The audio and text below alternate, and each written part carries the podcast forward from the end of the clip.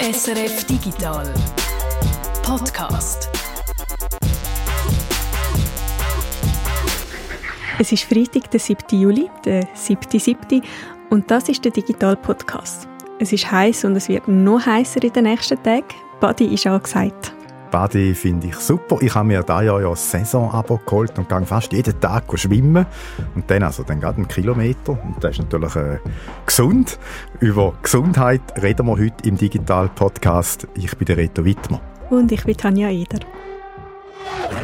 Wir haben bemerkt, dass die Eröffnungsprozesse ziemlich, also nicht so, muss man sehr motiviert sein, eine sich zu eröffnen. Da ist Martin Burgi, die neue Leiterin von eHealth Swiss. eHealth Swiss. Was ist jetzt das gerade schon wieder? Mit dem verbinde ich doch irgendein Wort, eine Abkürzung.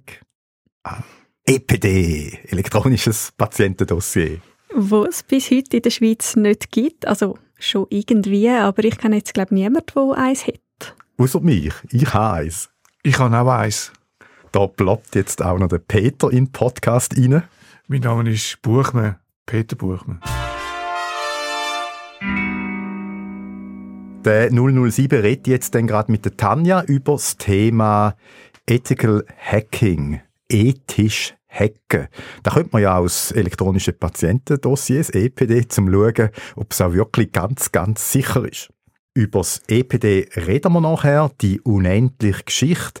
Martin Burgi hat ja gerade gesagt, dass es kompliziert ist, eins zu eröffnen, respektive war ist. Da hat sich nämlich geändert. Heute soll es einfacher sein. Was sich sonst noch geändert hat, was der aktuelle Stand ist, was planet noch in dem Jahr, da fragen wir die neue Geschäftsführerin von eHealth Swiss, wo selber natürlich positiv denken muss und äh, daran glaubt, dass die unendliche Geschichte einmal ein Ende findet, also dass EPD irgendwann einfach zu unserem Alltag gehört. Ich bin nicht hoffnungslos. Gerade mehr von der Martin Burgi in ein paar Minuten.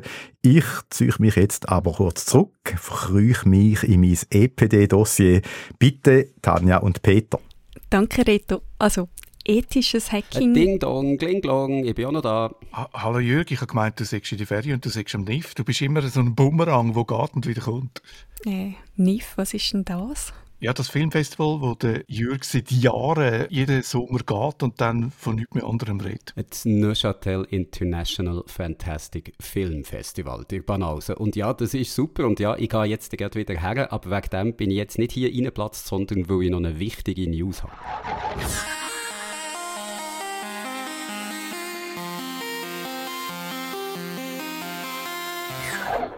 Wichtige News. Also gut, schieß los. Also, ihr kennt Twitter, nehme ich mal an. Hm, schon gehört. Das ist das Spielzeug von einem Milliardär, wo alle Journalisten meinen, sie müssen immer darüber berichten, oder? Also ich sehe, du weißt, was Twitter ist, aber wisst ihr auch, was Threads ist? Und ich meine jetzt nicht Drohungen, Threads mit dem T am Schluss, sondern Threads mit einem weichen D, also auf Deutsch etwa so viel wie Fäden, Garn, Gedankengänge. Threads eben, kennt ihr das auch? Müssten wir. Die könnt ihr eigentlich noch gar nicht kennen. Gut, wenn ihr in der letzten Zeit ein bisschen die News mitverfolgt habt, dann solltet ihr wissen, was es ist. Aber wirklich kennen kann man es eben nicht. Weil in der Schweiz gibt es das noch gar nicht. Also Fäden, Garn, Gedankengänge, das gibt es hier natürlich schon, aber... Geht es ein bisschen weniger konfus? Kannst du einfach sagen, um was es geht? Ich bin einfach so aufgeregt, weil ich die News hier darf erzählen Also, ganz langsam jetzt der Reihe nach.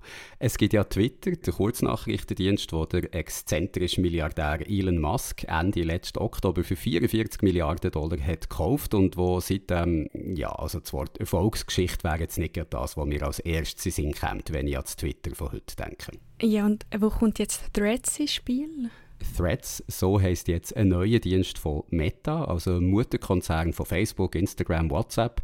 Und Threads ist eine Plattform, eine App, die Twitter so Konkurrenz machen. Threads ist in der Nacht auf den Donnerstag ein bisschen früher als geplant in den App Stores auftaucht und in einer ersten Nachricht auf Threads hat der Meta-Chef Mark Zuckerberg erklärt, in den ersten vier Stunden haben sich schon 5 Millionen Leute für den Dienst angemeldet. Jetzt, einen guten Tag später, sind es sogar schon 30 Millionen, heisst wenn in diesem Tempo würde weitergehen, wie es am Anfang war, dann hat Threads in etwa 15 Tagen die 450 Millionen monatlich aktiven Nutzerinnen und Nutzer von Twitter erreicht und in ein bisschen mehr als 8 Tagen die 250 Millionen täglich aktiven. Eine Webseite, wo, über die man Threads könnte brauchen so wie man Twitter kann brauchen also indem man dort Tweets oder Nachrichten abfassen die gibt es übrigens noch nicht, aber die App ist wie gesagt in über 100 Ländern jetzt verfügbar, in den USA, England natürlich, allerdings nicht in der Schweiz und nicht in Europa. Warum nicht in der Schweiz? Die Schweiz ist ja auch wie England so quasi eine Insel. Das hängt mit dem strengeren Datenschutz zusammen, der im EU-Raum gilt und mit dem indirekt auch in der Schweiz, also genauer gesagt mit der Europäischen Datenschutzgrundverordnung, der DSGVO, die so bestimmte Formen vom Datensammeln verbietet. Und das hat äh, Meta gesagt, auch mit Regeln, die in der Zukunft dann noch werden kommen, wenn dann mal das Gesetz über die digitalen Märkte in der EU in Kraft ist. Also so wie es aussieht, wird, dass Threads sehr viel Nutzerdaten sammeln, Gesundheits-, Finanzdaten, Browserverläufe, Standort, Einkäufe, Verkäufe, Kontakt, Suchverläufe und noch viel mehr. Und die Daten, die werden dann auch plattformübergreifend zusammengeführt, also zum Beispiel zwischen Instagram und Threads. Und der Austausch etwas, was die DSGVO nicht erlaubt. Darum ist bis jetzt nicht klar, ob Meta den Kurznachrichtendienst in Europa überhaupt wird anbieten oder wenn das, das der Fall wird sein, in welcher Form. Meta hat in der EU ja gerade im Mai erst 1,3 Milliarden Buß Wegverstöße gegen Datenschutz kassiert und da werden sie sicher gut aufpassen, dass sie da nicht gerade nochmal in so etwas reinlaufen. In der Schweiz könnte der Dienst übrigens jetzt schon starten. Hier gelten nicht so strenge Regeln wie in der EU, aber für Meta ist es zu aufwendig, auf dem europäischen Kontinent extra eine Ausnahme für die Schweiz zu machen. Darum gehe ich jetzt schwer davon aus, dass Threads hier erst wird verfügbar sein, wenn es auch im restlichen Europa verfügbar ist. Das heißt aber auch, du hast die App selber noch gar nicht gesehen, also du hast den Dienst gar noch nicht können ausprobieren aber kannst trotzdem sagen, was uns da erwartet? Also, außer dass ein Haufen Daten gesammelt werden. Ja, das weiß man schon. Und was ich sonst so darüber weiss, das habe ich jetzt einfach in Berichten gelesen von Leuten in den USA zum Beispiel, die Threads schon können ausprobieren Auf Screenshots zum Beispiel, wo ich habe gesehen da sieht man, dass die Benutzeroberfläche wirklich stark an Twitter erinnert. Also du hast auch die Möglichkeit, anderen Nutzer, Nutzerinnen zu folgen, mit denen kurze Textnachrichten, Bilder, Videos auszutauschen, zu teilen, zu kommentieren. Tweets heissen bei Threads Threads, hat man sich ja können denken. Die können bis zu 500 Zeichen lang sein, im Gegensatz zu den 280 Zeichen, die eine normale Twitter-Nachricht heisst. Retweets heissen bei Threads Reposts und noch so andere kleine Unterschiede, aber wer Twitter kennt, der sollte eigentlich auch Threads kennen und die Ähnlichkeiten sind so groß, dass Twitter jetzt angedroht hat, sie würde Meta verklagen, weil einfach zu viel kopiert sind geworden und weil Meta einfach Leute haben abgeworben von Twitter, um den neuen Dienst aufzubauen. Etwas, was man bei Meta bestreitet, dort heisst es, niemand, der früher bei Twitter geschafft hat, sei irgendwie im Team gewesen, das jetzt Threads hat aufgebaut Aber es sieht schon ein bisschen so aus, als wäre Threads eigentlich eine Twitter-Kopie, das kann man schon so sagen. Also was das Aussehen angeht und Funktionen, ganz klar, das unterscheidet sich wirklich nur minim von Twitter, aber es gibt einen grossen und ich finde sehr interessanten Unterschied im Gegensatz zu Twitter, aber auch zu Instagram, Facebook, TikTok, eigentlich allen anderen grossen sozialen Netzwerken, setzt Threads auf ein offenes Protokoll. Das heißt, Threads soll nicht als Silo funktionieren, so wie die anderen sozialen Netzwerke, wo alles, was innerhalb von diesen Netzwerken stattfindet, nur dort stattfindet und nicht gegen aussen gross kannst teilen und wo dort dein Netzwerk verlässt kannst, wenn du mal aus dem sozialen Netzwerk rausgehst und irgendwo anders neu möchtest anfangen. Dank dem offenen Protokoll soll bei Threads eben möglich sein, dass du auch mit Leuten außerhalb von Threads kannst interagieren, zum Beispiel mit Sättigen, die auf Mastodon unterwegs sind, dem Konkurrenznetzwerk zu Twitter. Und Threads soll dank dem offenen Protokoll auch die Möglichkeit bieten, dass du die Leute, die du folgst oder die dir folgen, an einen neuen Ort könntest mitnehmen, wenn der Threads einisch würdest. Das Protokoll, das Threads darauf setzt, das heißt Activity Pub, von dem haben wir hier im Podcast auch schon gehört. Das ist eben das Protokoll, wo zum Beispiel auch Mastodon draufsetzt, also eben der Twitter-Konkurrent. Das heißt, wenn du bei Threads ein Konto hast, dann könntest du auch mit Konten bei Mastodon interagieren. Noch geht das aber nicht. Die technische Umsetzung von so einem offenen Protokoll, die ist technisch sehr aufwendig, hat es von Meta geheissen. Darum gehen sie jetzt noch ein bisschen, bis es so weit ist, ein genaues Datum, wenn das ist, haben sie nicht gesagt. Aber ich finde, es ist sehr interessant. Das ist das erste Mal, dass es groß grosses Unternehmen, das grösste Unternehmen eigentlich im Social-Media-Bereich, auf ein offenes Protokoll für ein soziales Netzwerk setzt. Da gibt es jetzt Leute, die sich freuen und sagen, jetzt wäre die Technologie dahinter, also ActivityPub zum Beispiel, richtig populär. Und die Zeit der Social-Media-Silos, die würde jetzt zu Ende gehen. Es gibt aber auch Stimmen, die so ein bisschen Angst haben, Meta sei so mächtig, dass sie das ganze Glied total dominieren könnten. Also dass Meta die offenen Netzwerke so fest umarmt, dass dabei verdruckt werden. Aber kommen wir nochmal zurück zu Threads selber. Twitter gibt es ja nicht erst seit gestern. Die hätten ja schon früher können auf die Idee kommen. Warum kommt Meta jetzt mit dem Konkurrent? Es heisst, der Start von Threads, der sei eigentlich erst für Ende von diesem Monat geplant gewesen, also es ist jetzt ein bisschen vorgezogen worden. Und ich glaube, das könnte schon damit zu tun haben, dass Twitter zuletzt mit noch mehr technischen Problemen hat müssen kämpfen als die Plattform in den letzten Monaten sowieso schon hat Probleme gehabt. Und dass Meta die Schwäche von der Konkurrenz jetzt einfach möchte ausnutzen, die eigene App in einem Moment auf den Markt bringt, wo bei Twitter vielleicht besonders viele Leute an Absprung denken. Allerdings am Code von Threads, da soll schon länger geschaffen worden sein, seit Anfang von dem Jahr heisst es. Also die Idee, Twitter mit einem eigenen Kurznachrichtendienst Konkurrenz zu machen, die hat man bei Meta sicher schon länger. Und wenn man schaut, was Meta sonst noch so für Plattformen betreibt, also Facebook, eben Instagram, WhatsApp, dann passt so ein Twitter-Klon eigentlich recht gut in das Portfolio. Der deckt nämlich einen Bereich ab, wo die anderen Metadienste nicht abdecken, textbasierte, vor allem Kurznachrichten, wo es um News, um aktuelle Themen geht. Und dort das Publikum, das Twitter hat, wo Threads da eben abgraben das ist ist für Meta interessant. Das ist im Vergleich zu anderen Plattformen wahrscheinlich eher jung, gut gebildet, eher kaufkräftig und Meta ist auch zuzutrauen, mit Werbung aus dem Publikum mehr rauszuholen, als Twitter das bis jetzt mit dem eigenen Publikum geschafft hat. Also wirst du in dem Fall sagen, Threads ist für Twitter ein ernstzunehmender Konkurrent? Also der Klon könnte im Original gefährlich werden?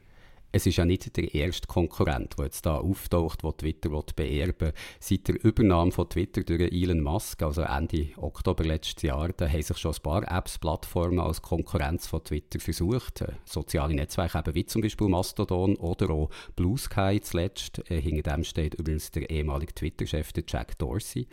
Und äh, ob schon Twitter unter der Führung von Elon Musk jetzt nicht gerade eine Erfolgsgeschichte ist, wie gesagt, hat bis jetzt noch keines von diesen Konkurrenzprodukten Twitter wirklich wirklich ernsthaft können Konkurrenz machen Meta hat jetzt da aber ganz andere Voraussetzungen. Einfach, weil der Konzern mit seinen Plattformen Milliarden von Menschen erreicht und, das habe ich bis jetzt noch gar nicht gesagt und auch das ist sehr wichtig, Threads ist an die Meta-Plattform Instagram geknüpft, also hat sofort Zugriff auf über 1,3 Milliarden Instagram-Nutzerinnen und Nutzer.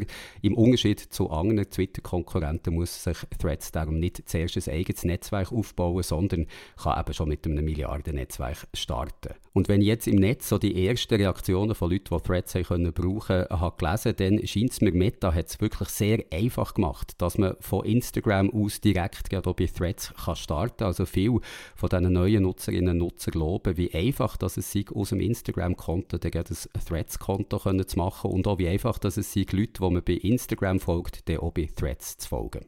Threads hat potenziell ein Milliardenpublikum, es ist einfach zum Brauchen und es unterstützt einen offenen Standard. Das kann eigentlich nur ein Erfolg werden.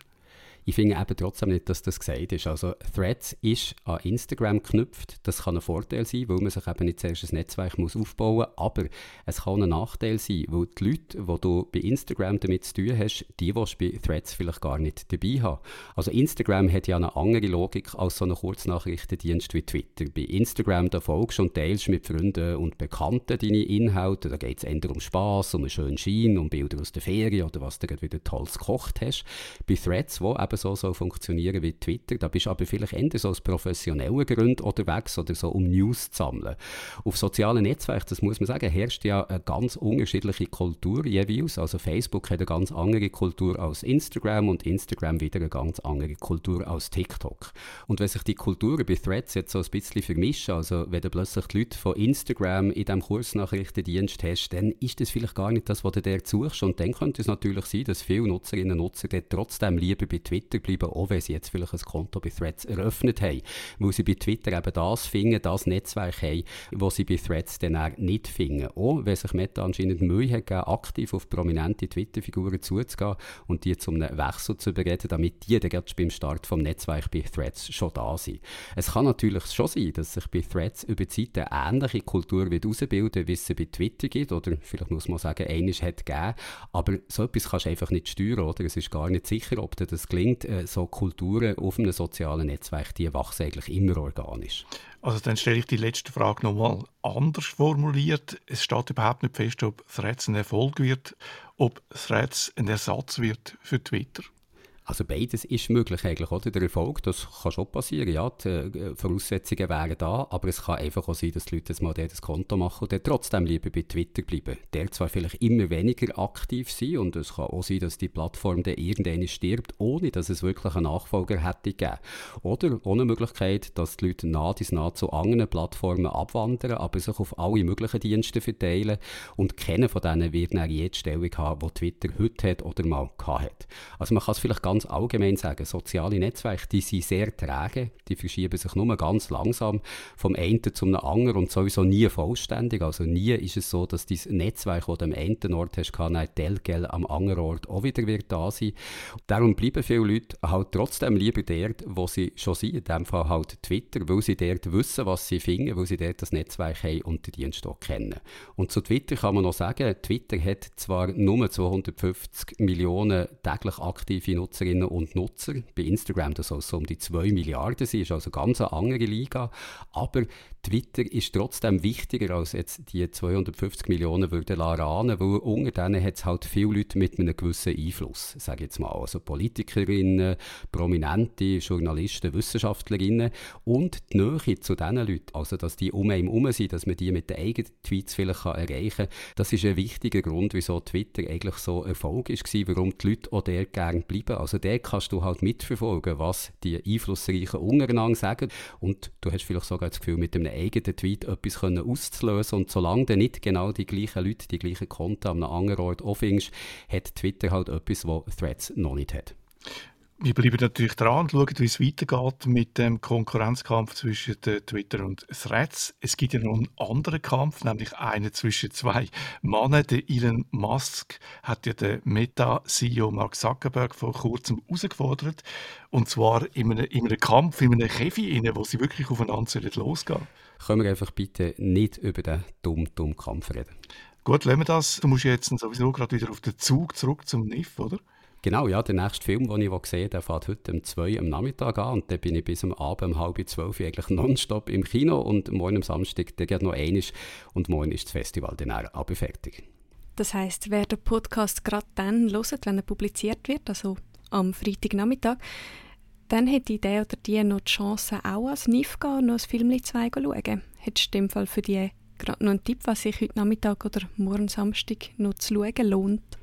Zuerst mache ich noch schnell einen Teaser auf den nächsten Podcast. Am NIF gibt es nämlich nicht nur Filme zu sehen, sondern auch allerlei Rahmenveranstaltungen rund um Film, aber auch um Technologie. Und in diesem Jahr, wie hätte es so anders können sein, ist es da auch um künstliche Intelligenz gegangen. Und ich habe dazu ein Interview mit dem Joan Rochelle können machen. Er ist Philosoph, Rechtswissenschaftler, der sich in letzter Zeit in der Schweiz schon ein paar Mal zum Thema KI hat zu Wort gemeldet.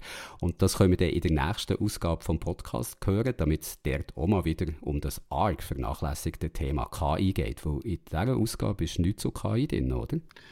Also mir kommt da nichts mehr in den Sinn. Ich glaube, ich müsste zuerst ChatGPT fragen. Jetzt, jetzt, jetzt eine Ausgabe ohne KI, das ist natürlich schon nicht gut. Genug von KI für diesen Podcast. Ähm, Jürg, bevor du wieder in den Kinosaal verschwindest, gib doch noch eben ein paar Filmtipps für alle, die heute oder morgen am Samstag vielleicht noch als NIF wenden. Also heute am Freitag läuft um halb acht Animalia. Das ist ein Film, den ich schon gesehen habe. So ein sehr schöner, atmosphärischer Mystery-Science-Fiction-Film aus Marokko. Der hat mir sehr gefallen. Und dann am 10 kommt Farang. Das ist der ganz andere Kost. So ein harter Rache-Prügelfilm vom Franzosen Xavier Jean. Der Film spielt aber in Thailand und auch der hat mich super gedünkt. Und morgen am Samstag freue ich mich sehr auf River. Das ist so eine japanische Zeitschlaufe-Geschichte, die sehr lustig aussieht. Die ist von einem Regisseur, der vor zwei Jahren mit Beyond the Infinite Two Minutes schon mal am NIF war. Auch das war so eine sehr gelungene Komödie, die so mit einem Zeitphänomen hat gespielt. Also es würde mich sehr freuen, wenn ich da jemanden aus der Community vielleicht in Neuchâtel könnte treffen. Der NNA, der auf unserem Discord-Server viel über Filme schreibt, den habe ich zum Beispiel dieses Jahr und schon letztes Jahr den können sehen und ich hoffe übrigens, dass der NNA auf Discord der auch dieses Jahr wieder sein NIF-Ranking veröffentlicht, damit ich wieder sehen kann, was ich Gutes verpasst habe. Discord, ein gutes Stichwort. Unser Discord-Server heisst Geeksofa. Schaut doch einfach mal rein. Den Link den findet ihr wie immer in unseren Show Notes.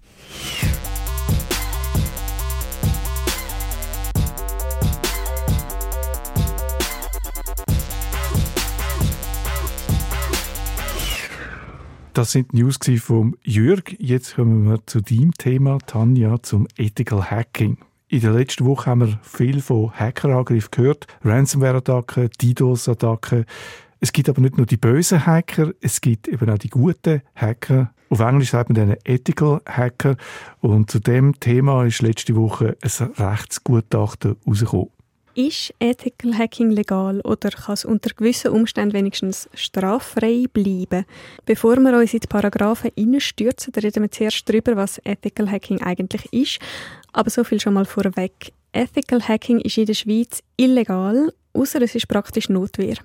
Gut, Ethical Hacking, ich nehme an, viele von euch, die zulassen, haben den Begriff schon mal gehört. Es gibt aber sicher ein paar, die den Begriff äh, zum ersten Mal hören.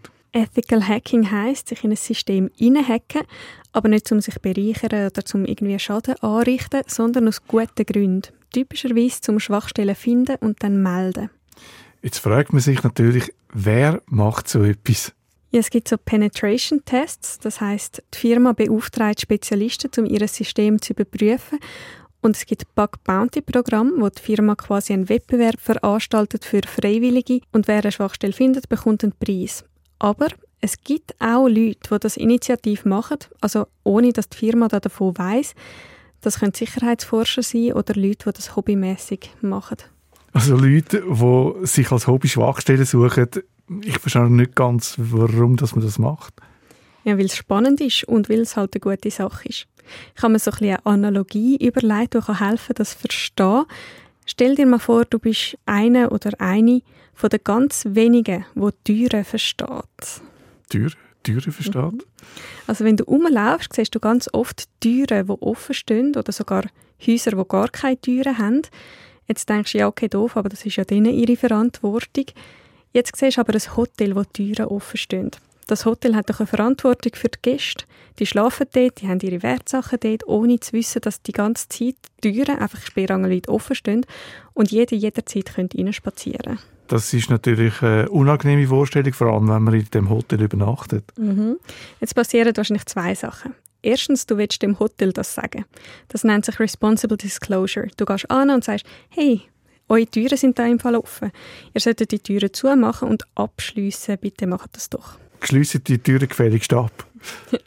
und wenn du jetzt in ein paar Wochen wieder vorbeikommst und die Türen sind immer noch offen, dann gehst du vielleicht an die Öffentlichkeit damit, dass die Gäste wissen, dass sie da nicht sicher sind. Also, wenn ich ein Hotelgast wäre, dann möchte ich das wissen. Gut, das ist das eine. Das andere ist vermutlich, dass du dich anfängst zu fragen, wo sind sonst überall noch so Türen offen? Andere Hotel, in der Bank, im Gefängnis. Beim Militär. Und du fängst an, nachschauen und schon bist du auf dem Weg, ein ethischer Hacker zu werden. Das ist also Ethical Hacking. Man schaut, ob es offene Türen, also Schwachstellen gibt. Und wenn man eine findet, dann meldet man die so quasi, wie man aus Anstand jemandem sagt, er hat sein Portemonnaie liegen lassen. Mhm. Und jetzt ist eben die Frage, ist das legal? In der Schweiz ist Hacken explizit verboten. Es gibt einen eigenen Paragraph dazu, der sogenannte Hacker-Paragraph. Strafgesetzbuch Artikel 143 bis. Wer auf dem Wege von Datenübertragungseinrichtungen unbefugterweise in ein fremdes, gegen seinen Zugriff besonders gesichertes Datenverarbeitungssystem eindringt, wird auf Antrag mit Freiheitsstrafe bis zu drei Jahren oder Geldstrafe bestraft. Das heißt, schon nur der Versuch, sich neu mit reinhacken, ist strafbar. Häufig sind Firmen zwar dankbar, wenn man sie wegen einer Schwachstelle kontaktiert, aber es kann eben auch vorkommen, dass der Hacker angezeigt wird. Das NTC, das Nationale Testinstitut für Cybersicherheit, hat jetzt herausfinden, ob es da nicht auch Ausnahmen gibt. Darum haben sie die Anwaltskanzlei Walder Weiss mit einem Rechtsgutachten beauftragt und die haben herausgefunden, ja, es gibt tatsächlich eine Ausnahme, einen sogenannten Rechtfertigungsgrund, und zwar den Notstand. Ich lasse Michael Isler, der das Rechtsgutachten mitverfasst hat, gerade selber erklären. In unserem Fall vom Ethical Hacking, wie das ähm, das NTC durchführt, ähm, ist die Rechtsgrundlage für die Rechtfertigung der sogenannte rechtfertigende Notstand nach Artikel 17 vom Strafgesetzbuch, wonach man eben zur Wahrung von höherwertigen Interessen kann einen Tatbestand erfüllen, wenn dadurch eben ähm, schwerwiegendere Folgen können vermieden werden. Also das heißt, es ist ja so ein bisschen ähnlich wie bei Notwehr. Man darf natürlich grundsätzlich niemand umbringen, aber wenn man es macht, um sein eigenes Leben zu schützen, um sich zu verteidigen, dann wird man nicht bestraft, je nachdem. Ja, es ist ganz ähnlich. Das Gesetz dazu lautet wie folgt. Strafgesetzbuch Artikel 17. Wer eine mit Strafe bedrohte Tat begeht, um ein eigenes oder das Rechtsgut einer anderen Person aus einer unmittelbaren, nicht anders abwendbaren Gefahr zu retten, handelt rechtmäßig, wenn er dadurch höherwertige Interessen wahrt. Dass der Notstand erfüllt ist, braucht es also mehrere Sachen. Es braucht eine strafbare Tat, ein Rechtsgut, das bedroht ist, eine unmittelbare, nicht anders abwendbare Gefahr und höherwertige Interessen. Okay, der erste Punkt, die strafbare Tat, das ist klar, das wäre das Innenhacken, wo der ethische Hacker macht. Was ist denn der zweite Punkt, das Rechtsgut, das bedroht ist? Ist das jetzt der Computerfrieden, wo du letzten Freitag davon geredet hast, also in Analogie zum Hausfrieden? Genau, das ist jetzt das wunderbare Wort, der Computerfrieden.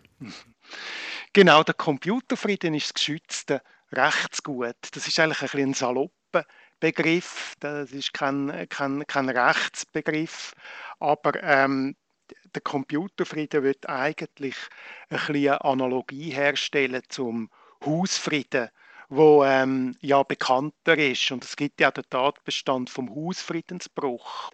Und die, der Hacker-Tatbestand wird eigentlich das genau Gleiche erreichen bei ähm, Computersystem, indem man sagt, die, die Integrität von dem besonders gegen fremde Zugriff geschützten System soll eigentlich bewahrt werden.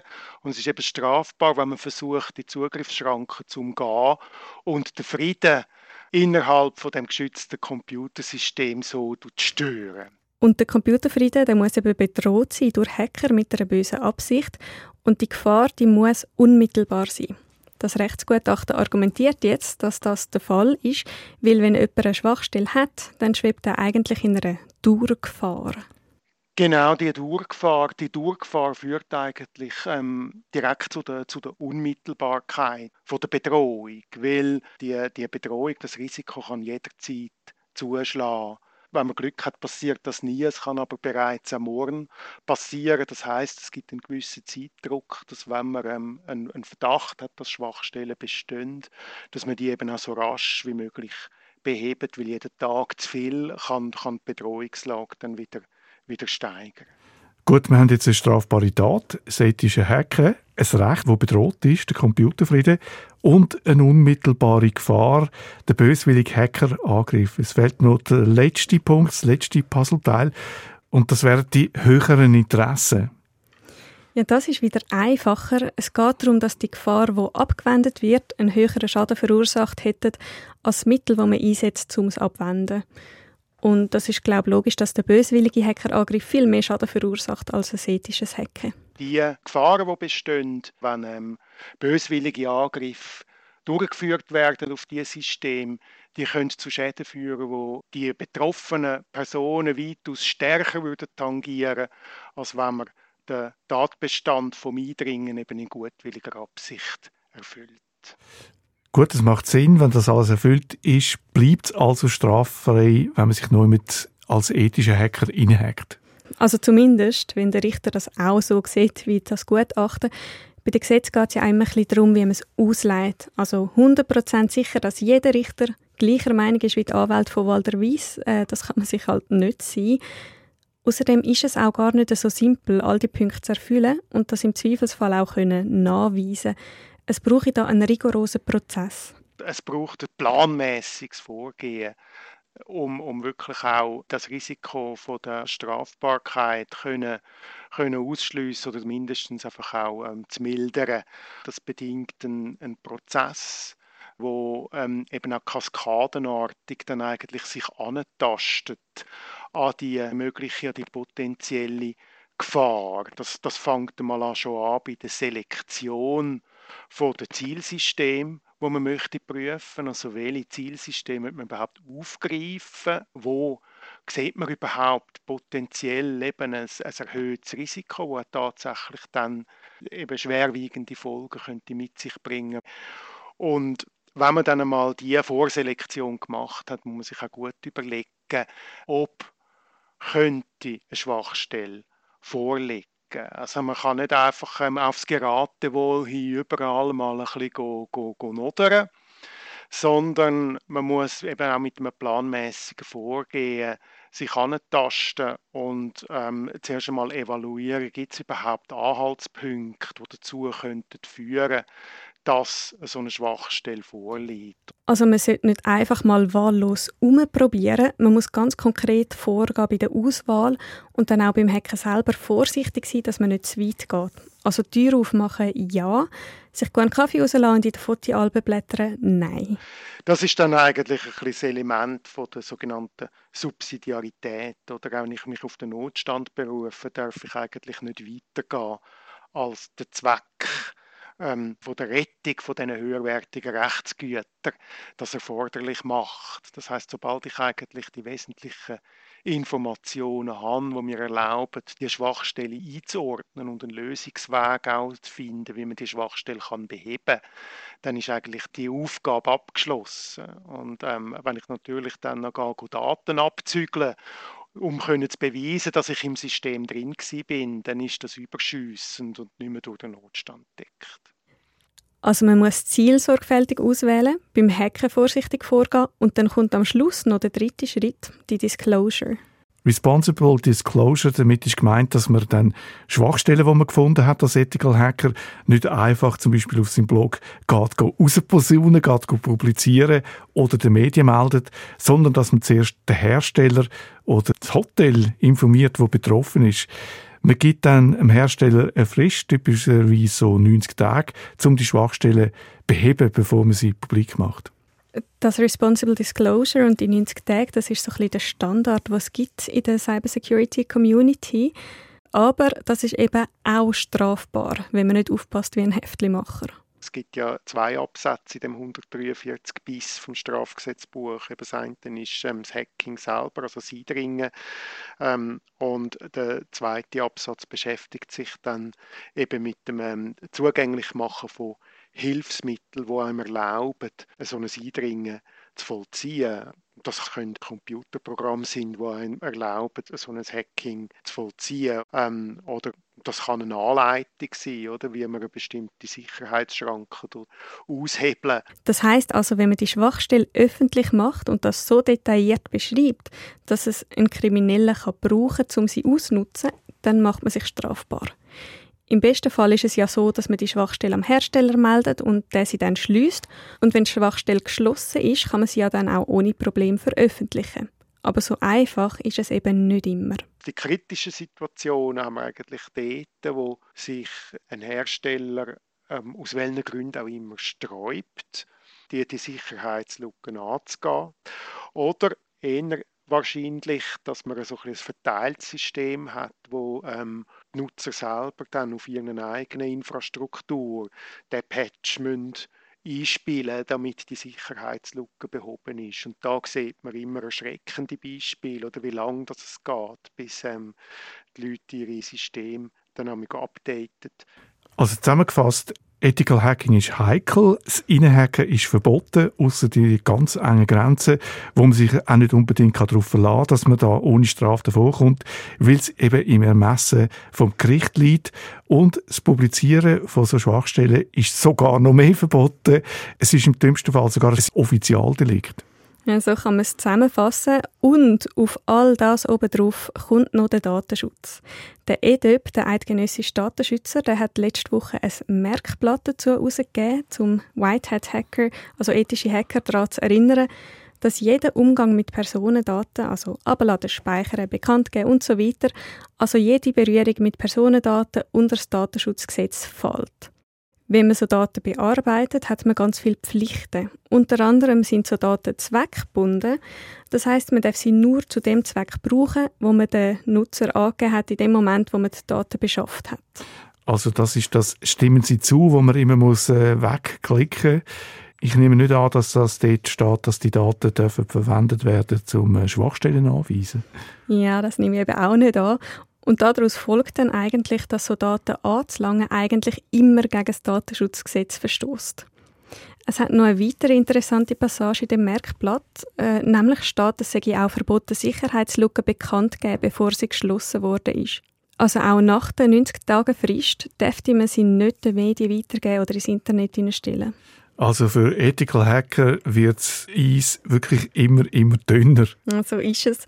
Die Rechtslage zu navigieren ist sehr tricky. Das sagt auch der Tobias Castagna. Die Regeln einhalten ist halt als Privatperson und so relativ schwierig. Es ist einfach für Organisationen wie das NTC vielleicht glaubwürdig oder man kann es besser erklären. Wir können die, die, die Rahmenbedingungen, weil es sind sehr enge Rahmenbedingungen, die man muss einhalten muss, äh, um eben den Notstand können abrufen ähm, ist natürlich einfacher für so eine Organisation, das einzuhalten, den Prozess definieren, die dokumentieren, äh, kontrollieren alles, als jetzt eben jemand, der hobbyhaft unterwegs ist. Was das alles für die Szene der hobbymäßigen ethischen Hacker heisst, darüber reden wir gerade nachher. Zuerst wollte ich von Tobias Castagna wissen, wie es NTC das sehr dünne Eis navigieren will, der schmale Pfad, wo das Rechtsgutachten da ausgesteckt hat. Hey, Moment mal, das ist doch mein Trainer, den ich die letzte Woche gebraucht habe für meinen Beitrag über KI und Detektiv. Ja, hat mir halt so gut gefallen. Ich habe gedacht, ich klaue gerade für die Hackergeschichte. Darf ich? Also gut, über Tantiem reden wir dann nachher. Und du hast ja das nicht gehackt. Du hast mich ja jetzt wenigstens im Nachhinein noch gefragt. Mhm. Also, wo sind wir? Ah ja, das NTC. Das NTC, das ist das Nationale Testinstitut für Cybersicherheit. In den Medien redet man auch gerne von der Cyber-EMPA. Das NTC ist noch recht neu. Das ist Ende 2020 gegründet worden im Kanton Zug. Letzten Sommer hat der Kanton Zug eine Anschubfinanzierung gegeben. Seither geht das vorwärts dort mit dem Aufbau des Institut. Der Tobias Castagna, den wir vorher gehört haben, der hat im letzten November als Leiter Testexperte beim NTC angefangen. Wie Tobias Castagna, ich bin ähm, Head Testing beim Nationalen Testinstitut für Cybersicherheit. Ich habe früher schon im Bereich Pentesting eben so Auftragshacking, kann man das nennen, äh, bin ich tätig in der Privatwirtschaft und äh, jetzt freue ich mich da, dürfen beim Aufbau vom, vom NTC mitwirken dürfen. Der Auftrag vom NTC ist es, zu testen, was schon nicht getestet wird. Das heißt, wir haben eigentlich das Ziel, alles zu testen. Äh, ganz viele Unternehmen da außen, Hersteller, Betreiber von Infrastrukturen, nehmen das Thema Cybersicherheit schon sehr ernst. Das ist super so und dort braucht es potenziell das NTC nicht, weil die ähm, äh, nehmen ihre Verantwortlichkeit und Aufgabe äh, gut wahr. Wo wir äh, eher den Finger drauf legen, ist halt dort, wo heute noch zu wenig gemacht wird. Und zum Testen, was nicht getestet wird, gehört es dann eben halt dazu, die Initiative zu ergreifen, also ohne das Wissen der Systembetreiber zu testen. Dabei fokussiert sich das NTC auf Systeme, wo es ein öffentliches Interesse gibt. Das ist ein ganz wichtiger Punkt bei uns. Wir dürfen nicht willkürliche System wählen, sondern für uns ein wichtiges Kriterium ist eben die gesellschaftliche Relevanz. Das haben wir so definiert. Das sind ein paar Punkte, die dazukommen. Beispielsweise eben müssen die Systeme entweder ganz weit verbreitet sein, ein System, wo ganz viele Leute brauchen und wenn die gehackt werden, dann sind ganz viele Leute betroffen.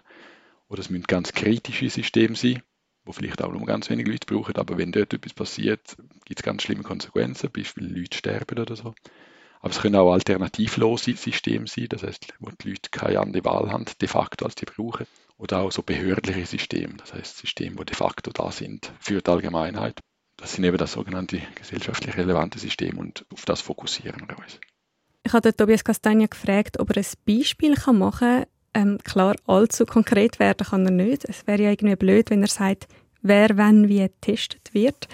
Aber er hat dann doch ein Beispiel können machen was wir aktuell zum Beispiel am Anschauen sind oder am Prüfen sind, äh, ist das ganze Thema von der öffentlichen Ladeinfrastruktur äh, in der Schweiz. Das ist eine Technologie oder respektive Infrastruktur, wo man jetzt am Aufbauen ist für die Zukunft. Oder? Im Moment ist sie vielleicht noch nicht so wichtig, aber mit zunehmender Bedeutung von der Elektromobilität wird das immer wichtiger sein. Und das ist geprägt von neuen Technologie, sehr digitalisiert. Die Ladestationen sind alle am Internet verbunden, sind äh, vernetzt. Ähm, eben viele Unternehmen, die das betreiben, sind auch Startups, die vielleicht noch nicht so etabliert sind, vielleicht noch nicht die Strukturen und das Know-how haben im Cybersecurity-Bereich.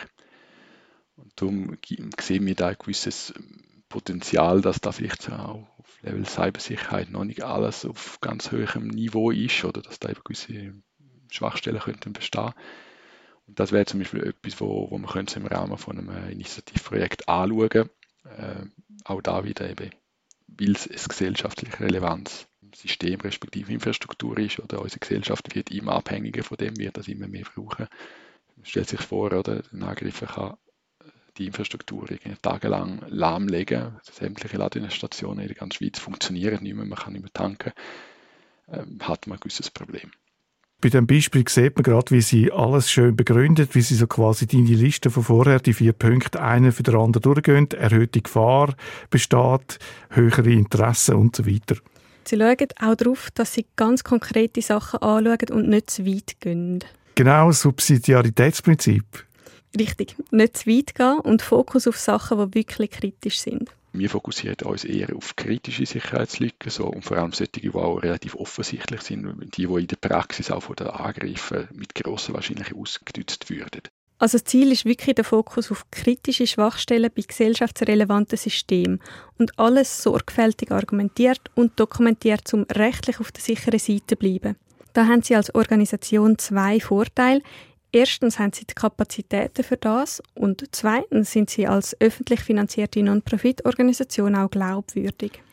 Zum Beispiel, wenn jetzt ein Unternehmen, wo in dem Bereich tätig ist, das auch würde machen, da könnte schnell mal der Vorwurf aufkommen, ja, die machen das nur, die wollen noch mehr Business generieren, die wollen Aufträge reinholen und machen das einfach als Marketingkampagne, oder? Das ist gerade bei einer Organisation wie MNTC oder wo öffentlich finanziert ist, Non-Profit-Organisation, wo eben nicht das Interesse hat, Umsatz zu maximieren und muss möglichst viele Aufträge reinholen, glaubwürdiger. Das klingt alles sehr interessant und ich finde es super, dass es Organisationen gibt, die wichtige Systeme unabhängig unter die Lupe nehmen, aber dass sogar so eine Organisation wie das NTC mit einem Fuß in der Illegalität steht, das ist ja schon ähm, brisant. Ja, absolut, das finde ich eben auch. Und da sind wir jetzt bei der Frage, was heißt die Rechtslage für andere ethische Hacker und was heißt das für unsere Gesellschaft? Ethische Hacker sind sehr nützlich für die Gesellschaft. Sie suchen nämlich Schwachstellen und melden die. Damit schützen sie Firmen vor Ransomware-Angriffen und Kunden davor, dass ihre Daten gestohlen werden. Und all das machen sie in ihrer Freizeit, häufig auch gratis, einfach weil sie das spannend finden. Für die Firma ist das eigentlich ein gratis Security-Check, eigentlich eine super Sache. Wenn das aber verboten ist und wie in der Schweiz eine Strafe droht, dann kann das dazu führen, dass weniger Leute sich ethisches Hacking als Hobby zutun. Obwohl der Janis Kirschner ist da anderer Meinung. Ich denke, es war sich das Hobby zutut, dann tut sich das Hobby zu. Ähm, das ist eine kleine Lebenseinstellung, das ist so die Grundneugier, das Grundinteresse und die Faszination an der Technik. Ähm, ich glaube, daran ändert sich nichts. Um da die ethischen Hacker aus dem dunklen Ecken rauszuholen, wo sie ja gerne eingestellt werden, habe ich für den Podcast noch direkt mit einem Hacker geredet. Ja, hallo zusammen, mein Name ist Janis Kirschner. Ich bin Schweizer Ethical Hacker und Sicherheitsforscher. Ich habe sehr viel Erfahrung äh, in Hacking Competitions, in ähm, Bug Bounty Programm, sowohl auf der Seite vom Hacker als auch auf der Seite von der Firma, wo die, wir die Programme aufbereitet und, und Leute einladen. Er kommt hacken uns. Ähm, ich habe Sicherheitslücken gefunden in Systemen wie E-Voting, in IoT-Systemen, in diverse Firmen, von großen Firmen bis hin zum klassischen KMU. Und ich bin heute aus eigener Sache da, ähm, also nicht im Rahmen von meinem Arbeitgeber. Das ist noch wichtig zu sagen. Der Janis beschäftigt sich also im Beruf mit Cybersicherheit, steckt aber nebendran noch privat Stunden um Stunden drin, Sicherheitssysteme auseinanderzunehmen. Ich glaube, das geht den meisten Leuten so, ähm, dass das für viele nicht nur ein Beruf ist, sondern auch so ein bisschen eine Leidenschaft ähm, und auch so ein bisschen eine Lebenseinstellung. Ähm, die, die Neugier, die aus dem Ganzen kommt, dass man, dass man die Sachen anschaut, hinterfragt, ähm, analysiert, das ist, es ist spannend und es ist jeden Tag eine neue Herausforderung. Bei seinem Hobby schaut er aber darauf, dass er sich nicht in Gefahr von einem Strafverfahren begibt. Er schaut immer, ob die Firmen, die er unter die Lupe nimmt, auch ein Vulnerability Disclosure Programm haben. Ähm, das ist eigentlich quasi so eine, so eine kleine Liste, die eine Firma hat, die sagt, hey, wenn du uns hackst, äh, dann zeigen wir dich nicht an unter den und den und den Umständen. Also meistens möchte sie natürlich, hey, füge uns keinen Schaden zu in der Webseite, mach nur einen Test mit deinen eigenen Daten so simple Regeln, die sagen, hey, ähm, wenn du die Regeln befolgst und uns das maltest, dann freuen wir uns sehr und ähm, dann passiert ja auch nichts. Großfirmen haben das meistens. Ähm, wenn man jetzt anschaut, äh, Apple, Google, Microsoft ähm, etc., die haben eigentlich alle Vulnerability Disclosure Programme. Es wird immer mehr verbreitet. Ich empfehle es natürlich jeder Firma, so etwas zu haben ähm, ist wirklich sehr empfehlenswert. Viele wie er gehen wegen der unsicheren Rechtslage also nicht Hacken als Hobby auf, sondern sie konzentrieren sich auf Firmen, die eben so ein Vulnerability Disclosure Programm haben oder sogar ein Bug Bounty Programm. Das Nachsehen haben bei dieser Rechtslage dann halt die Firmen, die kein so ein Programm haben. Schlussendlich der große, ich sage mal in Anführungszeichen, Schaden, der besteht, ist, dass halt Firmen, die kein Vulnerability Disclosure Programm haben, nicht können von ethischen Hacker profitieren Und im, im verlängerten einmal die Gesellschaft, die nicht davon profitiert. Der Janis Kirschner fände es gut, wenn das Recht würde angepasst werden damit ethische Hacker keine Strafverfolgung befürchten müssen. Weil dann würden auch Firmen, die sich nicht so mit Hacking und Disclosure-Programm und so auskennen, Hinweise zu Sicherheitsproblemen überkommen, wo Hacker jetzt vielleicht lieber für sich behalten. Er findet, dass nicht der Versuch vom Eindringen unter Strafe gestellt werden sollte, sondern der eigentliche Schaden, wo böswillige Hacker anrichten. Was ich persönlich so ein bisschen schade finde an der ganzen Rechtslage aus der Hackerperspektive ist, ähm, es wird immer vom Eindringen in ein Computersystem geredet. Ähm, und ich habe das Gefühl, dass rund aus einem Verständnis aus äh, von äh, der Ehemann findet irgendwie Post-it mit einem Passwort und loggt sich im E-Mail-Konto von seiner Frau ein. Ähm, und nicht spezifisch aus einer Hacker-Perspektive von jemandem, der das System analysiert. Ähm, was, was wahrscheinlich nicht so klar ist, wie einfach es kann sein, zumindest ein, ein versuchter Angriff. Also das kann wirklich sein, wenn man in einem Formular schon nur ein Anführungszeichen eingibt, dass man das im schlimmsten Fall als einen Angriffsversuch kann, kann auswerten kann. Weil die doch bei gewissen Angriffen vorkommen. Das heißt, es ist wirklich sehr ein, ein heikles Thema.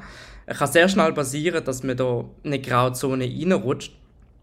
Ähm, von dem her würde ich mir eigentlich wünschen, dass man doch eher davon ausgeht, was passiert effektiv mit den Daten. Also effektiv, wo der Schaden passiert und nicht hat jemand versucht, irgendwo reinzukommen. Wenn man das Gesetz so anpassen würde, würde das nicht nur den Hacker zugutekommen, sondern auch die Firmen, die sich nicht so mit Cybersicherheit auskennen und darum kein Disclosure-Programm haben und vor allem auch den Kunden von diesen Firmen. Solange das Gesetz aber so ist, wie es ist, sieht er die Firmen selber in der Verantwortung. Wenn es quasi sicherer ist, ähm, Sicherheitslücke an Nexus Broker zu verkaufen, an Kriminelle, als das der Firma zu melden, damit sie es fixen, dann läuft etwas schief, in, in meiner Ansicht. Firmen machen zumindest das Vulnerability Disclosure äh, Programm. Das, das hilft euch sehr viel weiter. Wenn, wenn du die Leute gut behandelst, aus der Unternehmenssicht, ähm, dann bekommst du auch viel mehr zurück. Dass die guten Hacker jetzt wegen dieser rechtlichen unklaren Situation aufgehen, da muss man sich also keine Sorgen machen, nur dass gewisse Firmen nicht davon profitieren. So kann man es zusammenfassen. Das NCSC, das Nationale Zentrum für Cybersicherheit, versucht übrigens auch ein das Bewusstsein bei den Firmen zu fördern. Sie empfehlen zum Beispiel einen direkten Kontakt zu den Sicherheitsleuten auf die Webseite tun in einem security.text. Und das NCSC betreibt auch eine Meldeplattform, wo man Schwachstellen kann melden kann, auch anonym. Eine Meldeplattform ist sicher ein Schritt in die richtige Richtung. Trotzdem wäre es nicht äh, besser, wenn man die rechtliche Situation würde ändern, so dass eben Ethical Hacking äh, nicht problematisch wird für die, die das machen? Man könnte die Rechtslage meiner Meinung nach mal überdenken zumindest. In Belgien zum Beispiel, da gibt es seit Anfang Jahr ein Gesetz, das ethisches Hacken von belgischen Firmen explizit erlaubt, wenn man verhältnismäßig vorgeht und die gefundenen Schwachstellen meldet. In der Schweiz ist so ein Gesetz aber noch nicht absehbar. Dafür ist ein anderes Gesetz in Arbeit, genau genommen eine Gesetzesrevision, und zwar die zum elektronischen Patientendossier.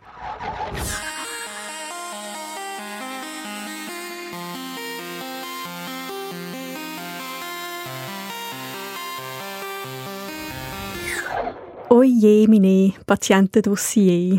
Oder die endlose Reise vom EPD. Endlos könnte man da jetzt natürlich löhnen übers EPD. Es gibt genug Gründe. Machen wir jetzt aber nicht, wie am Anfang versprochen. Wir schauen an, was heute der Stand ist, ob etwas geht. Und da machen wir möglichst unvoreingenommen. Es geht nämlich tatsächlich etwas. Zum Beispiel will der Bundesrat in einer Gesetzesrevision durchsetzen, dass alle Anbieter im Gesundheitswesen sich dem EPD anschliessen und die Daten, die für die Behandlung von einem Patienten, von einer Patientin relevant sind, elektronisch erfassen. Wir haben zu viel Kompromiss gemacht beim EPD, darum harzt es bis heute so, hat der Alain Berset gesagt. Der Bundesrat liebäugelt darum auch mit einem Opt-out für Patientinnen und Patienten, also uns. Alle haben dann einfach einmal automatisch ein EPD und wenn man keins will, dann muss man sich abmelden. Eben Opt-out. Äh, Österreich kennt so ein äh, System. Also da geht schon mal etwas, was sich ändern soll, was sich sonst noch ändert und was geht beim EPD, schauen wir jetzt an, zusammen mit der neuen Chefin von eHealth Swiss, wo seit November 2022 am Start ist, Martin Burki. Ich habe Naturwissenschaft studiert, ein PhD gemacht und dann habe ich drei Jahre in der Privatwirtschaft gearbeitet, in der Forschung und Entwicklung.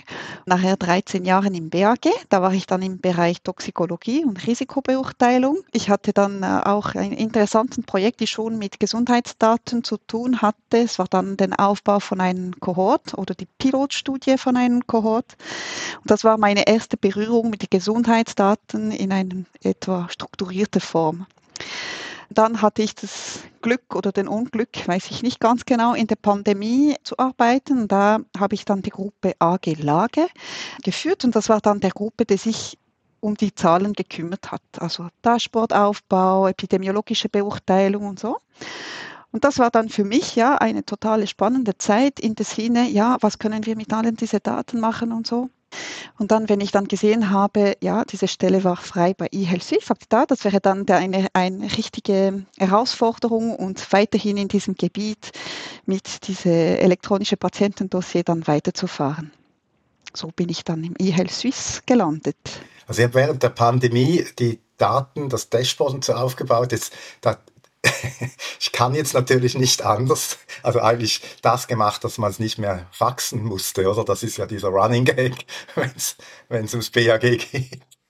Es ist dann unsere Running Gag tatsächlich und äh, ja, es war einfach so und ja, wir müssen da vorwärts machen und das, das war ja. Ähm, in der Krise sind immer solche Situationen akuter als in den normalen Situationen. Ja, ja eHealth Swiss, vielleicht kurz dazu. Was macht oder was ist eHealth Swiss? eHealth Swiss, das ist ein Kompetenz- und Koordinationszentrum. Wir sind dem GDK und das BAG unterstellt, also die Kantone und der Bund. Wir sind dazwischen, zwischen Stuhl und Bank ab und zu, aber ähm, äh, ja, an dem Front von diesem Gesundheitswesen. Also Gesundheitswesen ist zwischen Bund und Kanton und wir sind gerade da auch ähm, tätig. Und wir kümmern uns um die Cyber Health, können wir dann sagen. Also der größte Teil der Arbeit im Moment ist dann die, den elektronischen Patientendossier. Standard und Normen sind wir dann sehr äh, dafür verantwortlich, dass sie dann umgesetzt werden, dass sie dann bekannt werden für die Leute, die sich dann im Feld äh, entwickeln, damit wir alle mit, dem, mit der gleichen Sprache sprechen. Es ist ja schon sehr lange am Tun. Es gibt noch viel zu tun, das EPD. Ich glaube, ich habe 2008 zum ersten Mal äh, darüber geredet, haben wir eine Hintergrundsendung gemacht. In welcher Phase war das EPD jetzt, als Sie angefangen haben, äh, vor einem halben Jahr etwa bei eHealth Swiss? Ja, das ist dann für mich wie, wie eine, eine große Baustelle. Und äh, wenn ich dann angefangen habe, es war dann November 22, da waren wir dann noch in, dem, in den Abschlussphase für die Zertifizierung von die Stammgemeinschaften. Die Stammgemeinschaften müssen das ähm, betreiben. Also die sind die, die dann im Kontakt mit den Institutionen, mit den Patienten kommen und sie sollten alle zertifiziert werden. Und das war dann noch den, die, letzten, die letzten Monaten äh, von dieser Zertifizierung von alle diese acht, acht Gemeinschaften, Stammgemeinschaften. Und das ist für mich wie, wir hätten dann jetzt dann das Grundstück gekauft und uns ein bisschen so den Aufbau angefangen haben. Jetzt müssen wir an die Verbreitung arbeiten, neue Funktionalitäten, Ergänzungen und so. Da müssen wir dann noch, und eben jetzt müssen wir die Mauer nach oben bauen noch und die Innendekoration müssen wir jetzt uns auch ein bisschen beschäftigen. Ah, also letztes Jahr waren wir eigentlich erst beim Land. Ja, habe hab ich so ein bisschen der mhm. Eindruck, mhm. ja, ja, ja. Und jetzt müssen wir wirklich dann schauen, dass es dann sich verbreitet, also verbreitet benutzt wird und dass es dann immer so wie einfacher die zu benutzen mit viel mehr Funktionalitäten und daran können wir jetzt arbeiten. Über die Funktionalitäten, die ins EPD sollen reinkommen reden wir gerade mit Martin Burki, der schon viel gemacht hat in ihrem Leben mit Daten. Heute leitet sie eben die Geschäftsstelle von eHealth Swiss, der Koordinationsstelle vom Bund und der Kanton für eHealth, für alles, was irgendwie elektronisch, digital ist im Gesundheitswesen. An erster Stelle steht dort eben das EPD.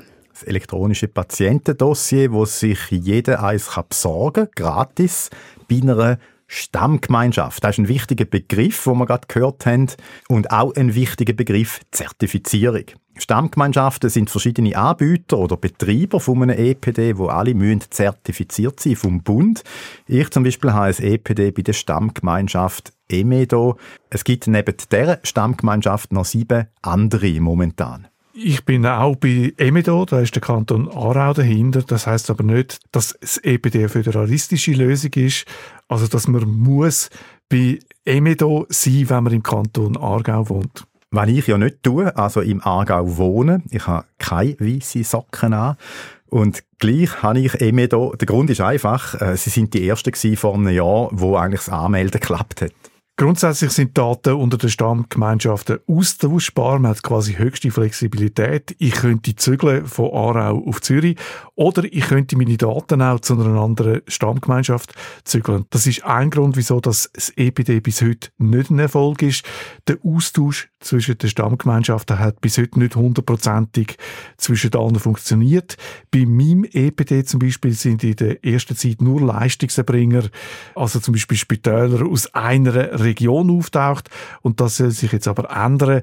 Das wäre mal die erste gute Nachricht, die man da bringen könnte. Es ist dann die Interoperabilität, egal in welche Stammgemeinschaften.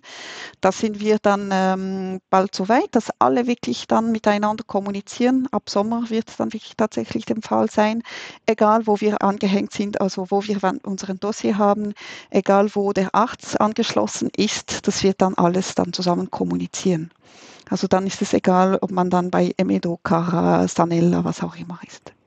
Datenaustauschen zwischen den Stammgemeinschaften soll also bald funktionieren. Sogenannte Interoperabilität heißt der Grund, wieso das EPD ein floppt, ist dann weg. Aber ich habe das Gefühl, Stammgemeinschaften, ich meine nur schon das Wort, das ist doch ein weiterer Grund, wieso das EPD bis heute nicht so ein Erfolg ist, bis man das einmal begriffen hat. Also. ja, es ist wirklich äh, schwierig zu vermitteln. Äh, die Webseite patientendossier.ch ist zwar mittlerweile ziemlich gut und klärt auf, also auch über den Stammgemeinschaftenbegriff, aber ja, ich, ich weiß auch nicht, wo das Wort eigentlich herkommt. Es soll irgendwie wahrscheinlich definieren, dass man da alle gemeinsam zu so einem EPD gehört, also so in einem gleichen Stamm drin ist. Ich weiß es auch nicht. Also ich finde es auch ein bisschen unglücklich. Das EPD ist halt vom Konzept her so ausgelegt, dass man keine zentrale Lösung hat wollen und dass im Prinzip jeder kann ein EPD anbieten, wenn er die Bedingungen erfüllt, die der Bund definiert hat und sich eben zertifizieren lässt, dann ist ja eigentlich eine Stammgemeinschaft. Also wir könnten eigentlich auch äh, eine äh, bilden, wenn wir Lust hätten und das EPD anbieten. Ob da die richtige Strategie war, ist, ich bin auch nicht ganz sicher, aber ja, es ist jetzt halt so, ähm, die Stammgemeinschaften, die bringen wir äh, irgendwie nicht mehr weg. Mir kommt in den Sinn, was der Adrian Schmid, der Vorgänger von Martin Burgi, im Gespräch mit dir, Reto, das letzte Jahr gesagt hat, man hat das EPD so geplant, dass man es allen Interessengruppen kann recht machen kann. Und das sind doch ein paar Krankenkassen, Ärztinnen, Spitäler, Kantone, Apotheken, Patientenorganisationen. Ich weiß nicht, ob ich noch jemanden vergessen habe. Das Resultat ist eine maximal flexible Lösung, die natürlich am Schluss auch maximal kompliziert ist und äh, sehr teuer zum Umsetzen. Der Vorteil von der Digitalisierung ist, glaube ich, bei dem allen Recht machen, ein bisschen vergessen gegangen. Es ist ja bis jetzt nicht mehr als einfach eine Dropbox zum Dokument ablegen. Und so eine äh, hast du, Peter, ein EPD, ich auch. Tanja, du hast keins. Und auch wenn es jetzt so aussieht, wie wenn du zu einer Minderheit gehörst, also wenigstens da jetzt bei uns im Raum, sind wir in der Mehrheit mit dem EPD.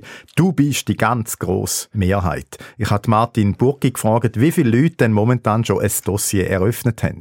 Ein bisschen mehr als 20.000 Leute haben jetzt ein EPD in der Schweiz. Das ist dann noch sehr tief. Da gibt es noch zu tun. Aber wie Sie, genau, gibt es noch, noch viel ähm, im Bereich Kommunikation, das bekannt zu machen. Ich glaube, viele Leute wissen nicht mal, dass es dann schon läuft. In den Köpfe ist es noch, ja, das ist noch in der Vorbereitung, in der Aufbau. Aber jetzt sind wir doch so weit, dass es dann funktioniert. Es gibt schon Möglichkeit, sich ein EPD zu eröffnen, dort Dokumenten zu speichern und so. Und das müssen wir jetzt bekannt machen. Ich habe gelesen, dass irgendwie über 80 Prozent der EPDs, die eröffnet wurden, ist eigentlich aus der Westschweiz. Gibt es da einen Röstigraben, einen neuen? In der Romandie gab es schon wie eine, eine Vorgeschichte mit äh, Mon Dossier Medical im Kanton Genf. Die Bevölkerung war dort schon sensibilisiert und konnte da schon sich auseinandersetzen. Und es war dann schon ein richtiger Start. Die Stammgemeinschaft in der Romandie sind auch sehr aktiv. Sie haben sich sehr schnell dann äh, gut verkauft. Vielleicht hilft auch, sie waren dann ziemlich schnell in der Kontakt zu der Bevölkerung. Also ein bisschen offensivere Stammgemeinschaften vielleicht oder kommunikativere als, als in der Deutschschweiz, könnte man auch sagen. Ja, die Haltung auch von den Kantonen, sie, sie hatten auch Unterstützung von Kantonen, es hat auch sehr geholfen. Ja. Sie haben es vorhin schon äh, angedeutet. Wir haben, äh, als Sie angefangen haben, war das mehr so eben das Land und jetzt geht es darum, das Haus zu bauen. Das heißt, äh, die nächsten Monate und äh, Jahre gibt es da schon konkrete Dinge, was geplant ist, so, ja, wenn wir so ein, zwei Jahre jetzt in die Zukunft schauen beim EPD, also sieht man schon, wie dieses Haus dann ungefähr aussehen wird. Also wir haben klar gewisse Vorstellungen und, und Planung. Wir wollen dann immer wie mehr ähm, äh, sogenannten Austauschformaten anbieten. Äh, es bedeutet, dass die, die Daten in einer strukturierten Form zirkulieren und die ähm, zum Beispiel haben wir nächstes Jahr, also ab dieses Jahr und nächstes Jahr dann das Medikationsplan, wo die Patienten ihre volle Medikation auf einem Dokument, auf dem Schnellen sehen können. Das Impfmodul ist auch eine Geschichte, also dem, dem Impfausweis in der elektronischen Form wird dann angeboten. Wir arbeiten auch an die E-Rezepte. Also diese Rezepte, die man dann überall mit einer elektronischen Version dann auslösen könnte und dann noch viel weiter und dann auch alles, was mit die Kommunikation mit den Labore, mit den medizinischen Laboren, eine Allergiepass zum Beispiel, eine Notfallpass, dass man dann die, die wichtigsten Informationen in eine Notsituation dann zugreifen kann. Da sind wir dran, dann zu arbeiten, um das ein bisschen so zu erweitern und ein bisschen ähm, vollständiger zu machen. Ich fasse mal zusammen, was planet fürs EPD. Der Medikationsplan soll schon bald kommen, denn E-Rezept, Laborbericht im EPD, Notfallpass und Allergiepass und ich nehme mal an, als erstes ab Herbst das Impfbüchli digital. Wobei man dann da natürlich erst seine ganzen Impfungen muss eintragen respektive denkt wer natürlich, dass dann eine Hausärztin oder eine Apotheke einfach die Stelle, die die Impfung macht, dann die direkt im EPD einträgt. Aber da sind wir bei der zweiten guten Nachricht, die wir heute haben zum Thema EPD. Die, die ihre Impfdaten bei meineimpfungen.ch registriert haben, die können die Daten in ihres EPD übernehmen. Es heisst äh, Stand heute, wenn sie dann ein EPD haben. Martin Burgi sagt da dazu, es werden dann strukturierten Daten sein. Also das wird nicht ein PDF, es wäre dann die ersten strukturierten Daten in dieser Form im CPD. Dann können wir auch los von dem PDF-Pridoof, der auch langsam ein Running Gag wird. Ja. ähm, und dann dann machen wir ja eine Übertragung von die Daten von meineimpfungen.ch in diesem Form, in dieser strukturierten Form ins EPD.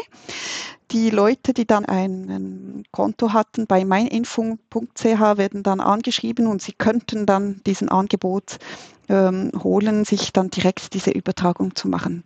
Dafür müssen sie sich ein EPD eröffnen, klar, und ähm, dann wird es gemacht, ja. Das tönt jetzt sehr überzeugend und ich hoffe, das ist so. Jetzt habe ich natürlich aus meiner Erfahrung der letzten 16 Jahre, wenn ich dann manchmal mit Ihrem Vorgänger, dem Adrian Schmid, gesprochen habe, dann war er auch immer sehr optimistisch eingestellt. Das muss man sicher auch bei Ihrem Job. Und hat dann vielleicht 2014 gesagt, jetzt im Frühling nächstes Jahr geht's los. Und dann ging es nicht los und dann ist es, ja, wir müssen jetzt noch die Zertifizierungen, das geht nicht so schnell. Und vor einem Jahr, als ich noch mit ihm gesprochen habe, hat er gesagt, das Impfbüchlein, das müsste noch bis Ende Jahr kommen. Jetzt kommt es erst dieses Jahr. Kann ich Ihnen überhaupt glauben? Hoffe ich, ja. Also es ist ein sehr komplexes System ähm, wie ich gesagt habe, diese acht Stammgemeinschaften. Es gibt dann verschiedene Plattformanbieter und wir müssen schauen, dass alle am gleichen Ort landen, dass wir etwas parallel laufen, aber das konvergiert irgendwann mal und bis wir dann alle abgestimmt haben. Es ist eben es ist nicht so ähm, ein, ein einfaches System, dann die dann zu steuern. Und da es ist auch neu. Also ich, ich kenne keine so großen Projekte, wo man dann versucht, eben diese nationale Interoperabilität und so, es ist nicht so trivial. Und ich glaube, wir sind auch, wir werden dann immer noch so äh, punktuell, also Herausforderungen haben, wo wir sagen müssen, uh, jetzt gibt es noch etwas zum Lösen oder so und so. Und dann, ja, die Komplexität des Systems muss man nicht unterschätzen. Aber sind dran, wir bleiben dran und wir kämpfen sehr stark.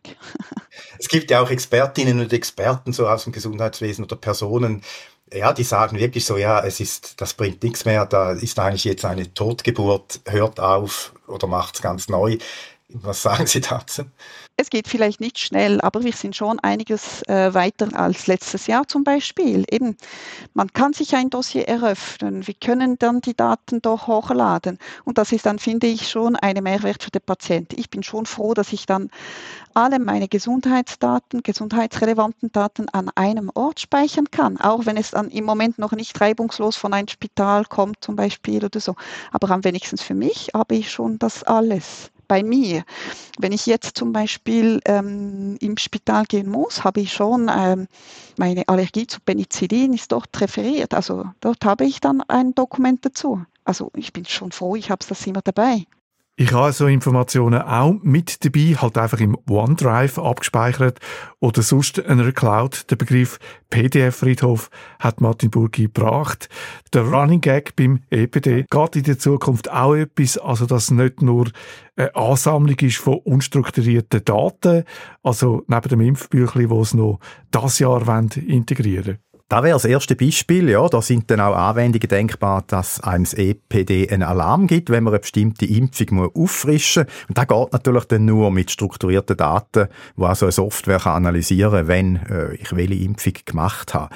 Aber auch sonst soll es jetzt mehr in Richtung strukturierte Daten gehen.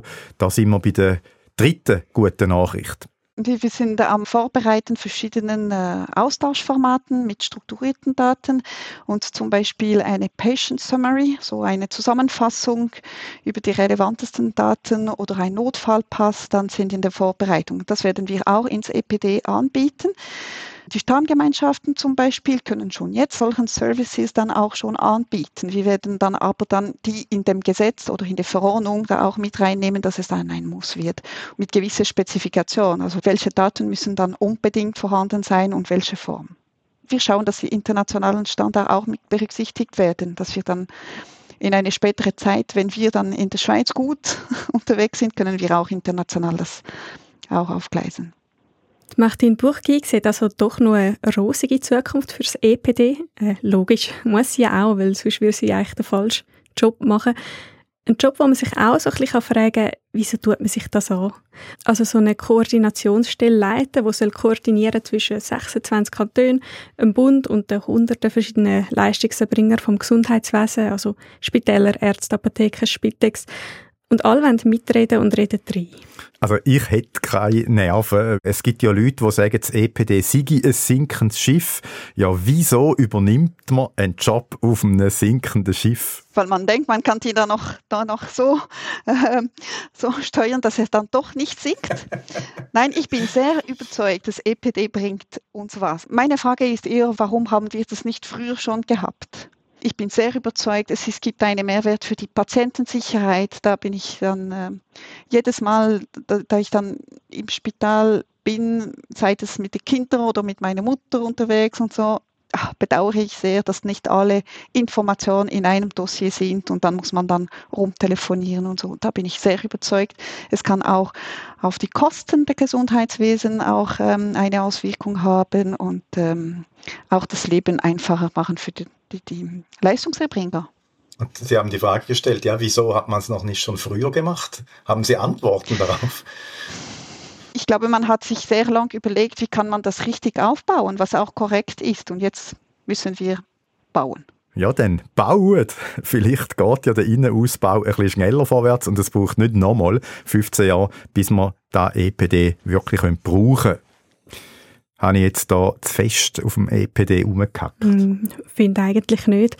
Immerhin haben wir ja dreifach Good News gehabt, das ist ja schon mal etwas. Und weil es so schön ist, zähle ich es doch gerade nochmal schnell auf. Also erstens, ab dem Sommer sollen alle Stammgemeinschaften ihre Daten können austauschen untereinander. Stichwort Interoperabilität. Zweitens, Simpfbüchli soll digital werden, dank dem EPD, und so, dass es dann verhebt und es nicht wieder so ein Fiasko gibt wie mit meineimpfungen.ch. Und drittens, es soll weniger ein Datenfriedhof sein, dank strukturierter Daten. Vorausgesetzt immer, dass das, was wir jetzt gehört haben, dann wirklich auch so eintrifft. Etwas, was in den letzten 15 Jahren halt schon nicht immer so war, wo sie jemand mal etwas angekündigt haben und dann hat es noch mal ein paar Jahre gebraucht. Und vielleicht ja auch die vierte gute Neuigkeit, ich habe es am Anfang schon gesagt, der Bundesrat will eine Opt-out-Lösung einführen, dass wir alles EPD haben. Und wenn wir es nicht wollen, dann äh, müssen wir uns abmelden. Und ich denke, also das ist jetzt meine persönliche Meinung, es geht wahrscheinlich nicht anders als mit so einer Lösung, um eben auch das äh, Huhn-Ei-Problem äh, zu lösen. Und ich habe schon das Gefühl, es ist jetzt so ein bisschen der, der Last Call, also nochmal 15 Jahre umdödeln, liegt nicht drin, weil es sind ja auch andere am Start, wo es eigenes, ich sage jetzt in Anführungszeichen, EPD wollen durchsetzen, also private Anbieter, äh, Firmen, eine App, wo Well heißt zum Beispiel, oder Compassana. Das ist das neueste, äh, aktuellste Beispiel, das jüngste Projekt. Da sind Telsana mit dabei, Swika, Gruppe Mutuel, die Hirslande Gruppe, die Lux Gruppe, also Kantonsspital Luzern und MedBase. Also das sind Aktionäre, Gründungspartner. Es ist ein Gemeinschaftsprojekt und betrieben tut Compassana Bluespace Ventures AG. Der Geschäftsführer dort ist der Peter Mittemeyer. Er sagt uns, was Compassana ist. Es ist grundsätzlich ein Ökosystem, weil das Schweizer Gesundheitswesen ein Ökosystem sei. Und das bedeutet? Sehr, sehr viele unabhängige Unternehmen arbeiten gemeinsam an einem sehr komplexen Outcome, nämlich der Gesundheit der Patientinnen und Patienten. Das ist die Definition vom Ökosystem. Das heißt also, wir denken uns das nicht aus, sondern es gibt es schon. Aber wenn ich was verbessern will, muss ich mir überlegen, was will ich denn überhaupt verbessern? Und deswegen kommen wir eben mit dem Ökosystem-Gedanken für die integrierte Versorgung. Das ist Compassana. Also Compassana als als erstes Mal ein Ökosystem innerhalb des Schweizer Gesundheitssystems, das sich der integrierten Versorgung verschrieben hat, digital unterstützt. Integrierte Versorgung heißt eine zusammenhängende, abgestimmte Versorgung von beispielsweise chronischen Patienten oder Krebspatienten über die verschiedenen Versorgungssektoren hinweg. Also Primärversorgung, Grundversorgung, ambulante Versorgung, klinisch stationär, akut, klinisch stationär Reha, Home Care, das sind ja alles verschiedene Schritte auf einer Patient Journey und die sind im besten Fall integriert. Das heißt, der Hausarzt, dann der, der Chirurg, der Onkologe, wenn wir jetzt mal bei einer Krebspatientin oder Patienten bleiben, der Radiologe, der bestrahlt, der Onkologe, der die Chemo macht, der Gynäkologe, der die Hormonbehandlung macht, dann der Psychoonkologe. Das sind alles Disziplinen, die zusammenwirken über eine ganz lange Zeit, die aber organisatorisch nicht miteinander verbunden sind. Das sind alles unabhängige Ärzte, Kliniken und andere Einrichtungen. Die wollen wir zusammenholen und die sollen idealerweise koordiniert versorgen. Und wenn ich das machen will, muss ich das irgendwie, damit es effizient wird, digital unterstützen. Und ich glaube, in der, in der technologischen Legacy, die wir haben, ist eine Punkt-zu-Punkt-Verbindung ähm, über Prozessintegration nicht möglich. Das sind zu viele Player. Das sind, wir haben 23.000 niedergelassene Ärzte in 17.000 Organisationseinheiten, also Praxen. Die haben 60 verschiedene Praxisinformationssysteme. Denen stehen über 500 Kliniken gegenüber, 276 Spitäler mit äh, unzähligen Kliniken, die auch unterschiedliche Systeme haben. Also Sie können sich vorstellen, die Anzahl der Verbindungen, die man schaffen müsste, ist un unmöglich. Was wir machen wollen, wir wollen das über die Daten medizinische Information machen. Das heißt, wir wollen dann medizinische Information abholen und möglichst diesem Circle of Care, den Versorgern, die an der Versorgung des Patienten beteiligt sind, zur Verfügung stellen. Und zwar nicht alles, die ganze Krankengeschichte, sondern dedizierte Informationen, die für die Entscheidungsfindung in der Versorgung notwendig sind. Das ist so die Idee, die wir haben. Also Sie haben die Idee der integrierten Versorgung jetzt umschrieben und das ist ja eigentlich, haben Sie da so auch die Idee des elektronischen Patientendossiers eigentlich ein bisschen beschrieben. Mhm. Ist denn jetzt Compassana ein elektronisches Patientendossier? Wir brauchen natürlich Daten ja, in medizinischen Informationen, die wir idealerweise aus dem elektronischen Patientendossier holen könnten, wenn es so umgesetzt wäre, wie es beabsichtigt ist. Nachdem das nicht der Fall ist, müssen wir die Daten, bis es dann soweit ist, uns woanders her besorgen. Also wir sind kein EPD. Das wollten wir eigentlich gar nicht. Also wir haben eine Data Light Strategie. Das heißt also bei uns auf der Plattform speichern wir nur das Allernotwendigste. Die anderen Daten, äh, die ein bisschen größer sind, äh, die lassen wir da, wo sie sind und geben eigentlich nur Zugriff drauf. Und genauso würden wir mit dem EPD verfahren, äh, wenn die Daten da sind ich denke auch, man muss aufpassen, dass man die Digitalisierung im Gesundheitswesen nicht auf das EPD reduziert. Das EPD möchte ja die Daten dann zur Verfügung stellen.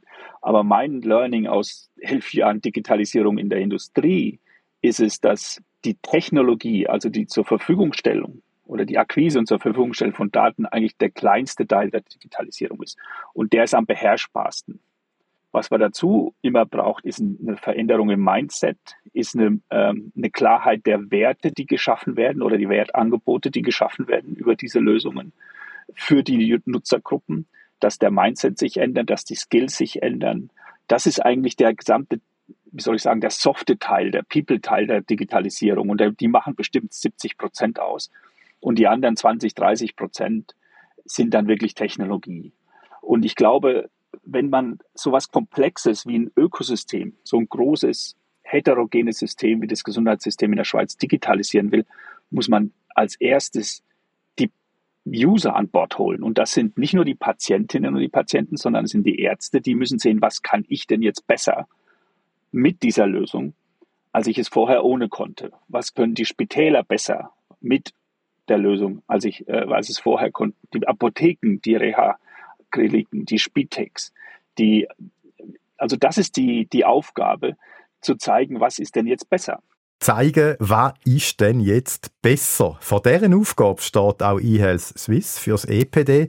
Die haben es besonders schwierig. Sie müssen zum Beispiel uns erst einmal erklären, was eine Stammgemeinschaft ist und unseren Mindset ändern, damit man ein EPD eröffnet.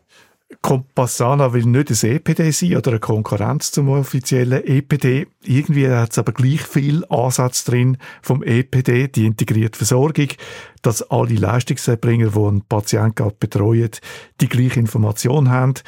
Der Peter Mittermeier hat gesagt, dass es in seinen Augen kaum möglich ist, alle, die irgendetwas im Gesundheitswesen machen, miteinander zu vernetzen. Compassana setzt darum mehr darauf, genau dann nur die wichtigsten Daten zusammenzustellen, die es braucht in einer bestimmten Situation von einer bestimmten Patientin. Mir ist da der Begriff EPD on Demand eingefallen. Also sagen wir, ich habe plötzlich eine Krankheit, dann werden die Daten zusammengetragen, die es für die nächsten Monate vielleicht braucht für die Behandlung.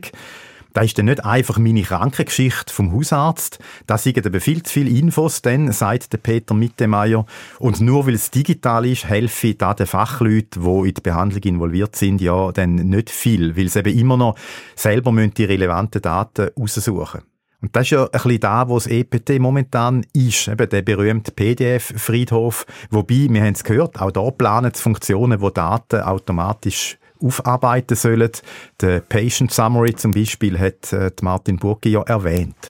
Ich frage mich jetzt, wieso das bei Compassana drei Versicherungen mitmachen, also Aktionär sind. Ich habe Zwickau und Telsana gefragt, ja, wieso dass es da mitmachen. Telsana sagt, ähm, sie sehen das EPD mehr als Lösung für klinische Daten und Compassana mehr so als Tool für die Verbreitung der Daten. Sie gehen ein Katalysator. Zwickau schreibt, sie versprechen sich von Compassana eine verbesserte, integrierte Versorgung. Und das ist schon immer ein Anliegen von der Swika. Das Ziel ist ein Behandlungspfad für die Patientinnen und Patienten zu gestalten. Und beide Krankenkassen haben mir gesagt, wir haben halt den Anspruch, das Gesundheitswesen mitzugestalten. Und da können sie beim EPD nicht so gut, also das sage ich jetzt, dass vielfach Krankenkassen bei so Alternativen zum EPD mit dabei sind, ist äh, kein Zufall. Es ist sicher auch ein bisschen äh, damit zu erklären, dass es ein bisschen ja, ich will nicht sagen hässig sind, aber ja, sie werden schon beim EPD halt äh, vorne rausgelassen. Also äh, das ist auch ein bisschen eine Vermutung von mir jetzt und ein bisschen eine Unterstellung. Aber es ist schon so, dass die Krankenkassen beim EPD eben eigentlich nicht so viel zu sagen haben und das findet es nicht so wahnsinnig toll. Es sind natürlich immer alle ganz diplomatisch bei dem Thema, auch Martin Burki, wo ich sie gefragt habe, ob sie sich denn jetzt ärgert über so parallele Angebot zum EPD, wie es Compassana ein bisschen in gewissen Teil ist. Nein, sagt sie, ärgern würde sie sich nicht. Was wir anbieten, ist sicherlich nicht das gleiche Produkt. Sie haben auch zusätzliche Funktionalität, die wir nicht anbieten die, die sicherlich dann ähm, als Ergänzung gesehen sein müssen. Wir haben aber eine zertifizierten Umgebung mit zertifizierten Stammgemeinschaft und so. Und deswegen hat auch uns auch Zeit gekostet. Die da Datenschutz und Datensicherheit haben wir da die, die höchsten ähm, ähm, Anforderungen gesetzt und ähm, die Stammgemeinschaft sind zertifiziert. Also es war dann auch nicht ohne. Es ist auch ein Grund, warum es dann vielleicht langsamer war. Und da frage ich mich, ich, vielleicht wird dann für die Bevölkerung nachher ein bisschen konfus. Habe ich jetzt wirklich ein EPD, wenn ich so ein mit diesen App dann mich etwas gemacht habe? Deswegen ist dann für die Kommunikation eine Herausforderung, meiner Meinung nach. Also wir müssen dann klar sagen, was können wir, was bieten wir, was bieten dann diesen privaten Anbieter. Da muss man auch Klartext reden. Und äh, ich sehe auch durchaus Synergien. Also wir können sicherlich da ähm, von gewissen Sachen eben gewisse Funktionalität oder so dann profitieren. Das, das müssen wir dann schauen. Aber dann müssen wir auch klaren Regeln haben, wie, wie geht man dann mit dem um. Also wir werden sicherlich keine Kompromiss machen in Bezug auf Datenschutz oder Datensicherheit. Also das ist dann auf keinen Fall. Für uns ist es klar, die, die Krankenversicherer zum Beispiel haben keinen Zugriff besteht nicht die Gefahr, dass halt dann, weil es halt doch Zeit braucht, eben so äh, Dienste wie Compassana, die halt einfach schneller sein können, äh, ja, weil sie vielleicht gewisse äh, Vorgaben nicht so, so einhalten müssen und einfach auch ja, agiler in diesem Sinne sind, weil nicht so Föderalismus und alles, dann doch in kurzer Zeit, sagen wir, ein paar hunderttausend Benutzerinnen und Benutzer haben und die finden das alle noch super. Ah, und die sagen dann, ja, das ist ja jetzt mein EPD, wieso soll ich jetzt da noch zu, zu so einer Stammgemeinschaft? Also, dass man einfach wirklich zu langsam ist. Gibt es die Gefahr? Ja, es ist eine Gefahr. Also, das ist der Grund, warum wir jetzt unbedingt ähm, viele Leute überzeugen müssen, ja, mitzumachen und so und das äh, vorwärts zu bringen. Also, alle sind ein Teil von der Geschichte. Und können dazu beitragen. Äh, sie sind agiler, sie sind schneller als wir, also sie haben dann klar nicht die gleichen Vorgaben. Also alle diese gesetzliche Regulierung, diese Zertifizierung zum Beispiel, ist kein Thema bei diesen privaten Anbietern. Ist dann an uns auch dann auszuwählen, was will ich mit meinen Gesundheitsdaten? Was will ich mit meinen Gesundheitsdaten? Diese Frage müssen wir uns stellen, sagt Martin Burgi. Diese Frage äh, stelle ich jetzt jemandem, der noch kein EPD hat. Tanja, holst du jetzt gerade eins? Muss ja eigentlich, weil du hast mir gesagt, in dieser Woche, das ist jetzt wirklich wahr, das ist ein schöner Zufall, gerade auf dem Podcast, du hast Werbung bekommen für das EPD. Ja, tatsächlich. In meinem LinkedIn-Feed ist da so eine Werbung aufgepoppt. Es hat sich dann herausgestellt, das ist Teil von einer größeren Kampagne, die in diesen Tagen gestartet ist. Die kostet rund 6 Millionen Franken und damit will das BAG das EPD bekannt machen und uns eben motivieren, eins zu eröffnen. Das Inserat, das bei mir erschienen ist, das ist einfach so ein Bild von einem Arzt in Weiß auf einem weißen Hintergrund und dann so ein dicker blauer Text. Die gewonnene Zeit kommt direkt meinen Patientinnen und Patienten zugute. Egal, wow. wusst, dass du Ärztin bist. Ja, beim genauer anschauen ist das äh, für Ärztinnen gedacht eigentlich. Auf meinem LinkedIn-Profil kann man eigentlich nachlesen, dass ich nicht Ärztin bin, aber äh, gut. Also das Targeting funktioniert da perfekt. Ja, so ein bisschen mittel. aber bist du jetzt überzeugt, machst du gerade das EPD auf? Ja, ich möchte schon, dass meine Patientinnen und Patienten profitieren. Nein, ich sehe den Vorteil immer noch nicht wirklich für mich, muss ich sagen. Ich habe nicht so Lust drauf bekommen. Gut, dann würde ich jetzt sagen, gehen wir in die Party. Nein, noch nicht gerade. Zuerst gibt es noch Feedback.